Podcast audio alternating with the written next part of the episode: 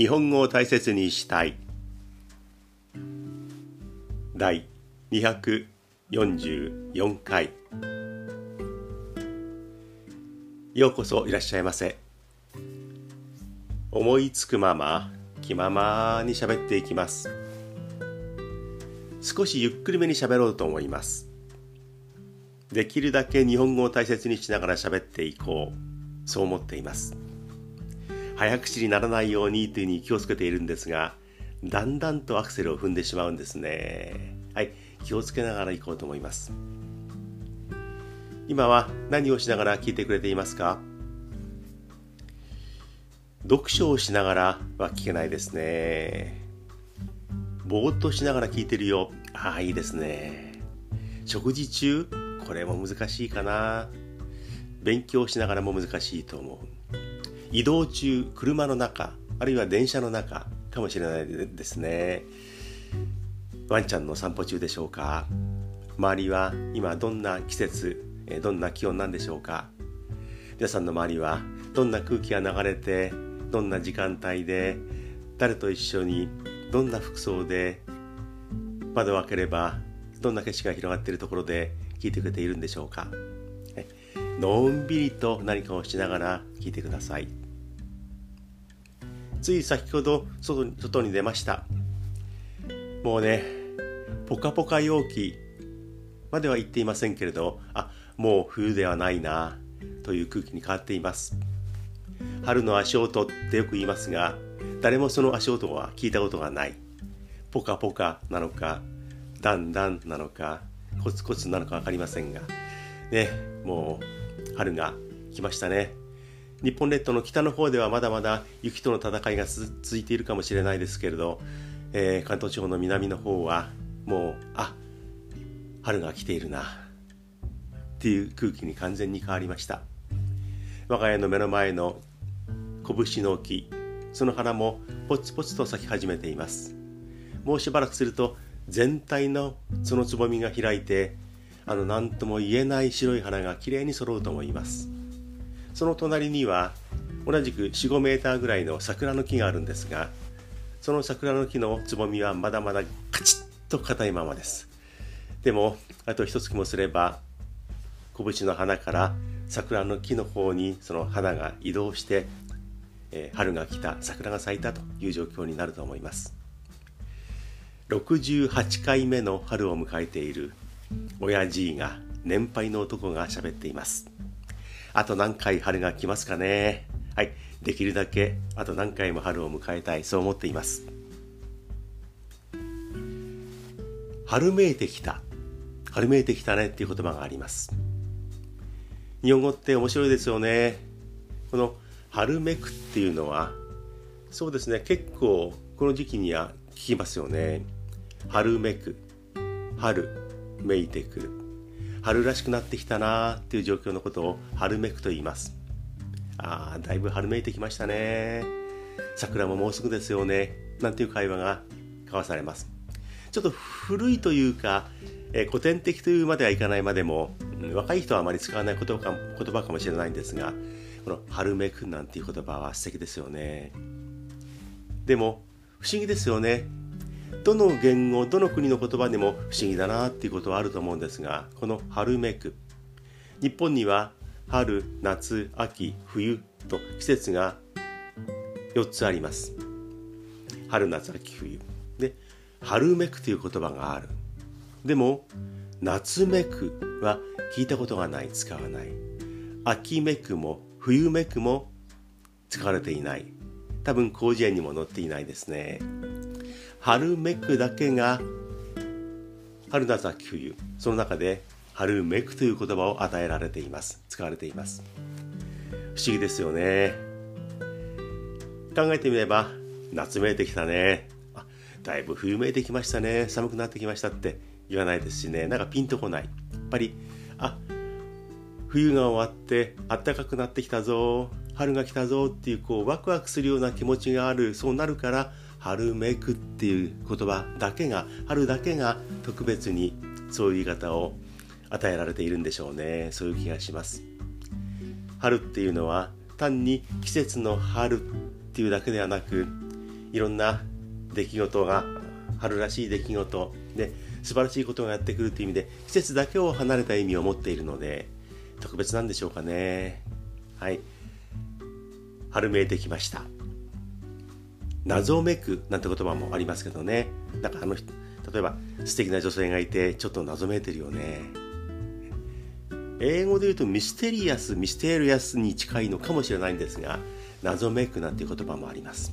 ね、なんとかめくっていうのは使い方が外国の人から聞いたら外国の人にしてはとても難しい言い方かもしれないですね。謎めく、春めく、ときめくなんていうのも、えー、元をたどっていけば同じようなところから来てるかもしれないですね。はい。だいぶ春めいてきました。先週までは沖縄に行っていましたもう行った日は前回お話をしましたがもう真夏のような陽気でした。暑くてしょうがない。わー T シャツに着替えたい。短パン履きたい。B さんに履き替えたい。って思ってました。そしたらもうすぐに真冬のような寒い沖縄に戻りました。でも季節がねどんどん変わっていってそして沖縄には観光客がたくさん戻っていました。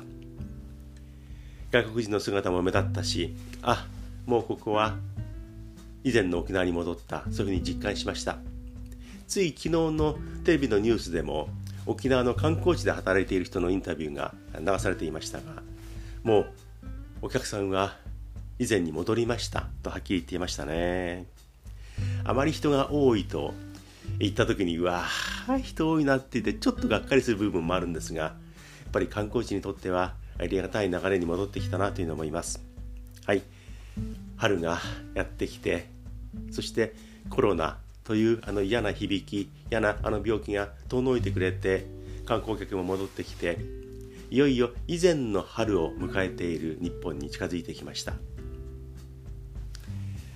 そういう中で、もうこれは結構話題になっていますが、私の年齢からすると気になるなというね話題があります。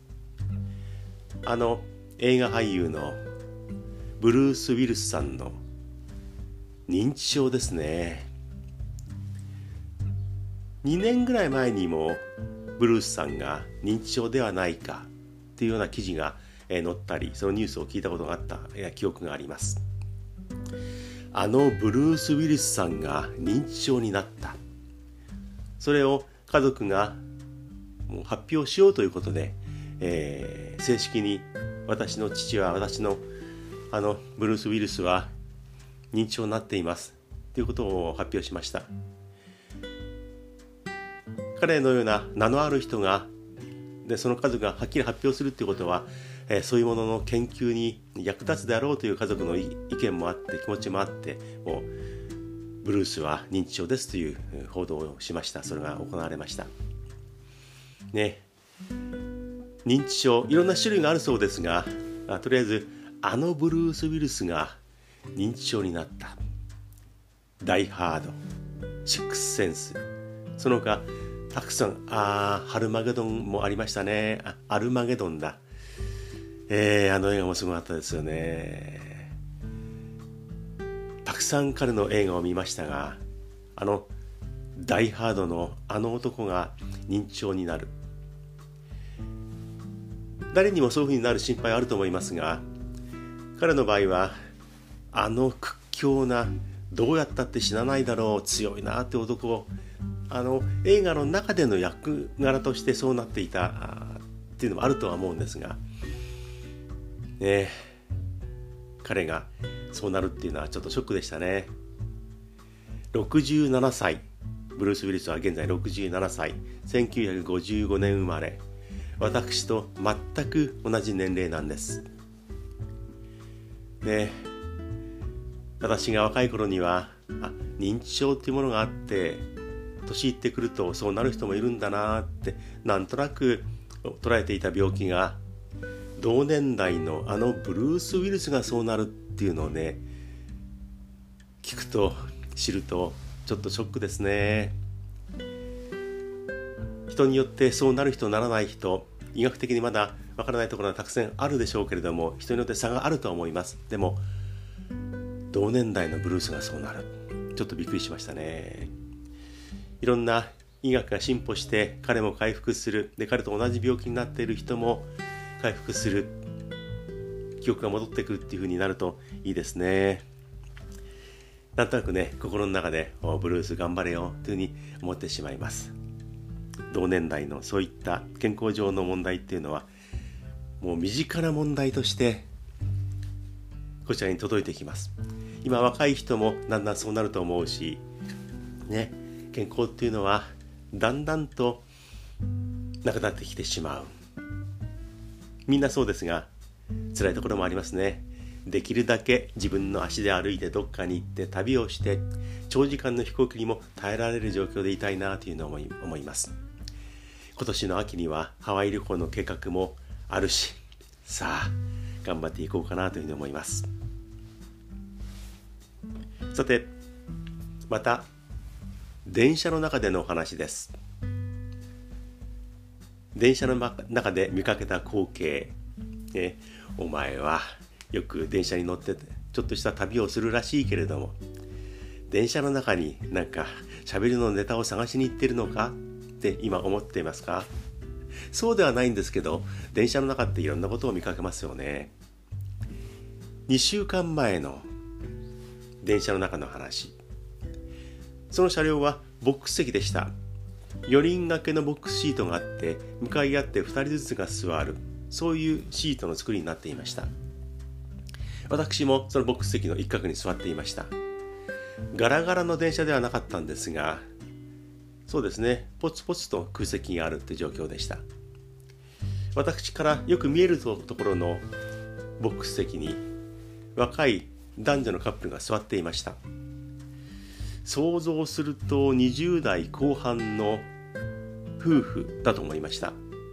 女性の方は左の手の薬指に指輪もありましたしなんとなく2人の雰囲気はカップルというよりはもう夫婦になっているのかなというふうに想像しました。はい。まもなく68歳になる人生経験の長い男はそう見ました。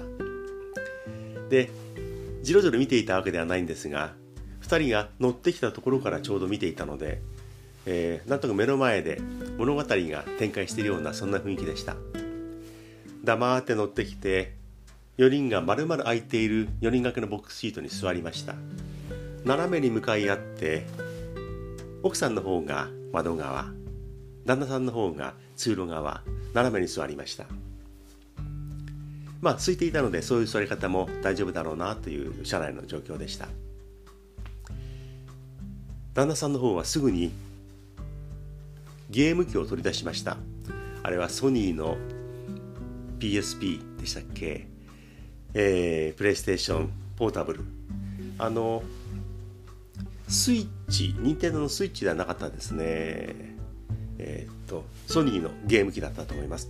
もう一生懸命ねゲームをねもう乗ってすぐに始めました。イヤホンをしてそれをねゲームをやっていました。だからシューティングゲームなのか分かりませんが音を楽しみながらイヤホンで聴きながらゲームを一生懸命やっています。もうすぐにゲームが始まりました。で斜め左前に座っている奥さんの方はスマホをシュルシュルやっていました。そして手には窓際にポンと物を置けるようなスペースはちょっとだけあるんですがそこに缶チューハイを置いて飲んでいました。缶チューハイをちびちびと飲みながら奥さんの方はスマホを一生懸命見ている。イヤホンはなかったですね。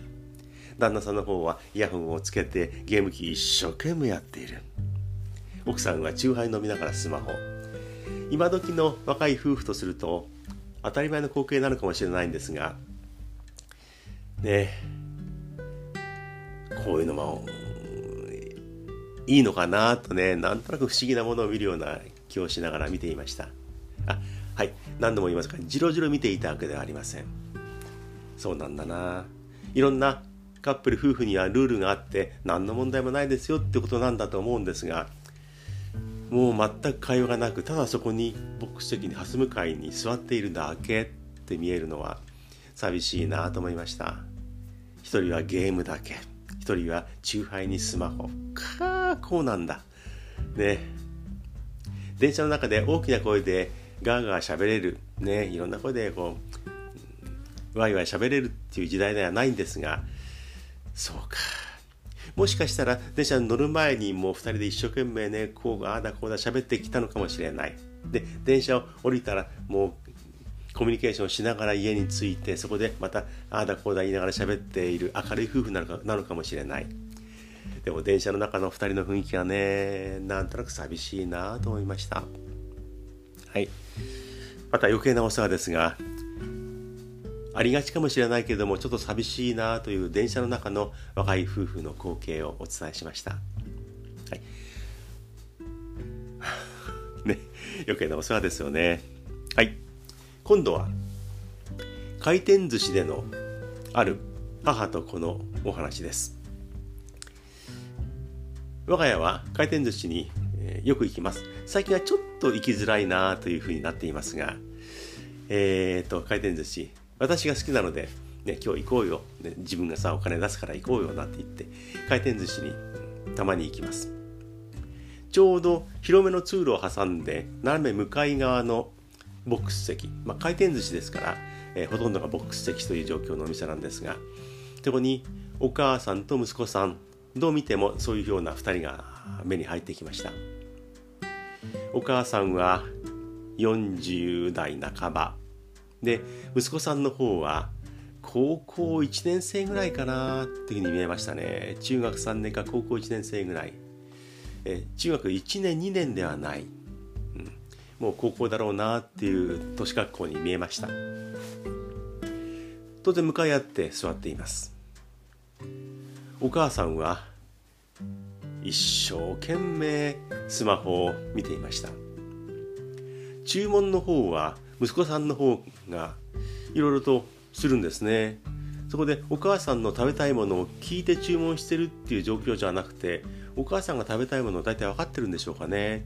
あるいは事前に私こういうの頼むから頼んどいてねって息子に言ってるのかもしれない。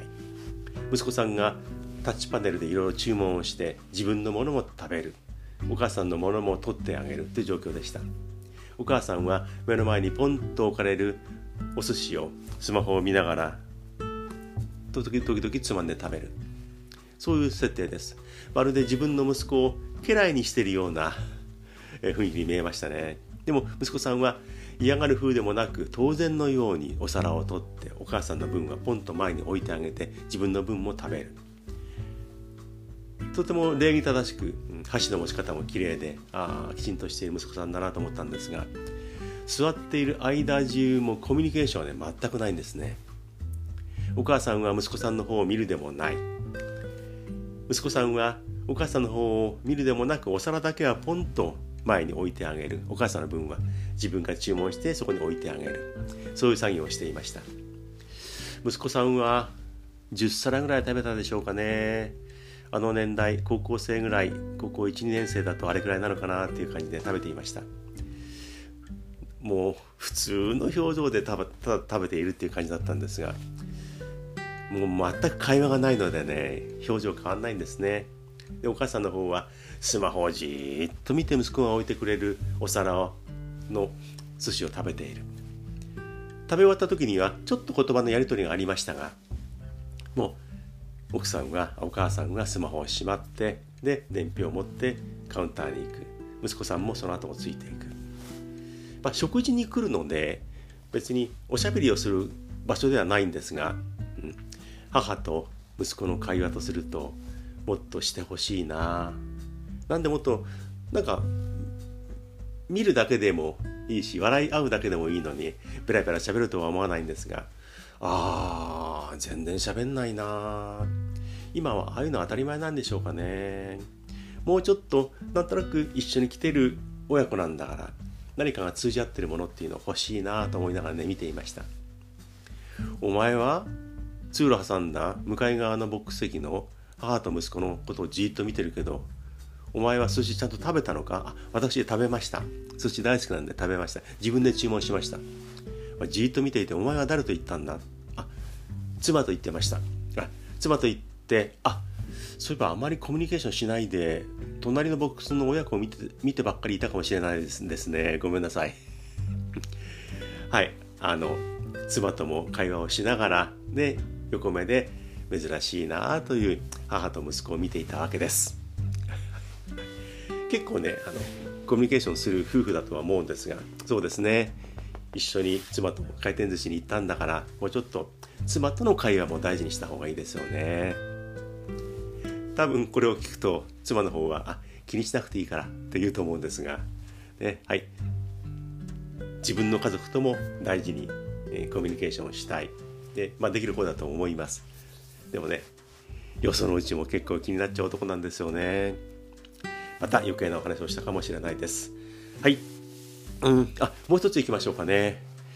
沖縄に行った時にこれプロ野球のキャンプが何球団もそこでキャンプを張っています。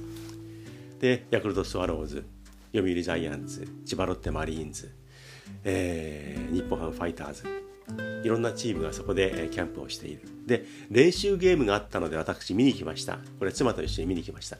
妻も野球大好きなので、えー、沖縄キャンプは毎年のように見に行っています。そこで練習試合オープン戦ではないんですが練習ゲームが、えー、千葉ロッテマリーンズとそれからヤクルトスワローズでありました。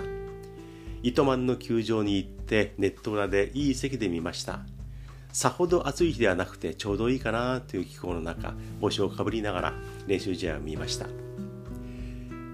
ヤクルトファンの私と妻とすればヤクルト選手を注目してしまうんですがやっぱり、えー、違うチームと戦うっていうのは見ていて面白いですよね。で試合の内容は別にして途中で私トイレに行きました。ネット裏の席を立ってそして通路を少し登って出入り口を下っていってそこの踊り場的なところの右側にトイレがあります。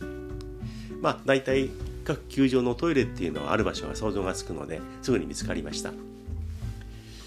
トイレの手前に男の子がもう座ってお尻を地面につけてというかコンクリートの冷たいところに座って、えー、結構あったかい格好はしていましたが一生懸命ゲームをやってました。ポータブルゲームですね。あれは任天堂のスイッチだったかな。階段を上ってねグラウンドの方に行けばプロ野球の練習試合がそこで行われている。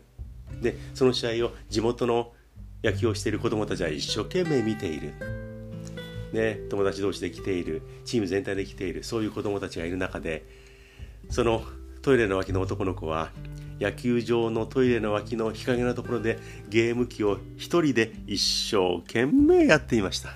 もう座り込んで一生懸命ゲームをやっていた。ね年のいったこういう親父からすると「君君ゲームをやるなら家でもできるじゃないか」せっかくプロ野球のチームが来てそこで試合をしているんだからで天気もいいし試合を見たらどうだい？って言いたくなりました。実際には言っていませんけどもったいないなあというふうに思いました。その子はあまり野球が好きではない。ゲームをやっていた方がいい。でも家族が行くからということでついてきた。あるいは友達が来るので一緒に来た。自分は野球を見るよりはゲームの方が良かったという子供なのかもしれない。でもさ野球場に来て試合がそこで今行われているんだからとりあえず野球見ようよ。ゲームは後でたくさんやってちょうだい。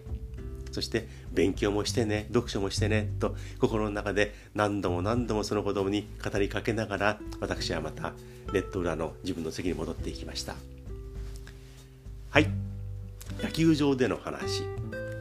回転寿司屋さんでの話電車の中でのお話いつものような感じでお伝えしてきました。聞いてくれて本当にありがとうございます。えー、今はどんな時間帯ですか？うん。本当はねメールアドレスをご紹介するところなんですがもうメールもねなかなか来ませんね。YouTube の方へのコメントもなかなかいただけない状況になっています。はい。勇気のある方 YouTube を見たらコメントを。そして YouTube を見たり聞いたりあるいはポッドキャストを聞いた方メールを送ってみてください。質問でも何でも構わないです。送ってみてください。大切 .japanese アットマーク gmail.com こちらまでメールを送ってください。ポッドキャストとそれから YouTube もやっています。YouTube は日本語が好きチャンネル。そして何気ないチャンネル。この2本をやっています。すごいでしょう。68歳。頑張っていろいろやっています。ね。はい、よく続いているな。よく続いていると自分でも思います、はい、できるだけ頑張って続けていこうと思います。コメント。メール。よろしくお願いします。そして YouTube の方はぜひチャンネル登録もお願いします。チャンネル登録が一つでも増えるとすごく嬉しいです。でも時々減ります。はい。今は330でビターッとこう1週間止まっています。はい。また増える日を楽しみにしたいと思います。よろしくお願いします。はい。今はどんな時間帯ですか？私は今土曜日の朝の時間帯に録音しています。皆さんは今同じようにおはようございますっていう時間でしょうか？いやいや。こんにちはだよ。かもしれないですね。そろそろこんばんはかな。という時間かもしれない。何をしながら聞いてくれましたか？もしかしたらこういう時間帯でしょうか？おやすみなさい。To be continued.